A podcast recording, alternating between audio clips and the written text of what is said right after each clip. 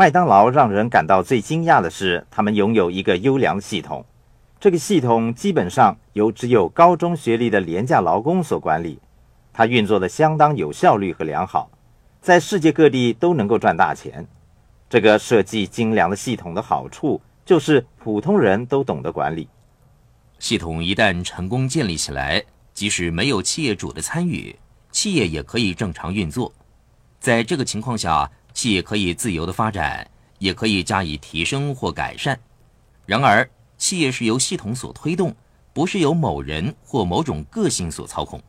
要是你细心观察 BI 三角形体系，就会发现到 S 象限本身就是整个 BI 三角形。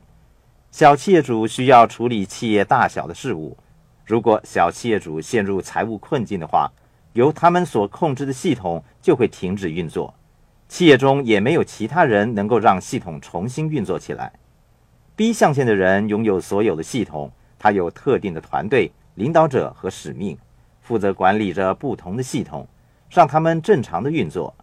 S 象限和 B 象限的分别在于，B 象限的人管理着系统中的系统，S 象限的人则是系统中的一个必要组成部分。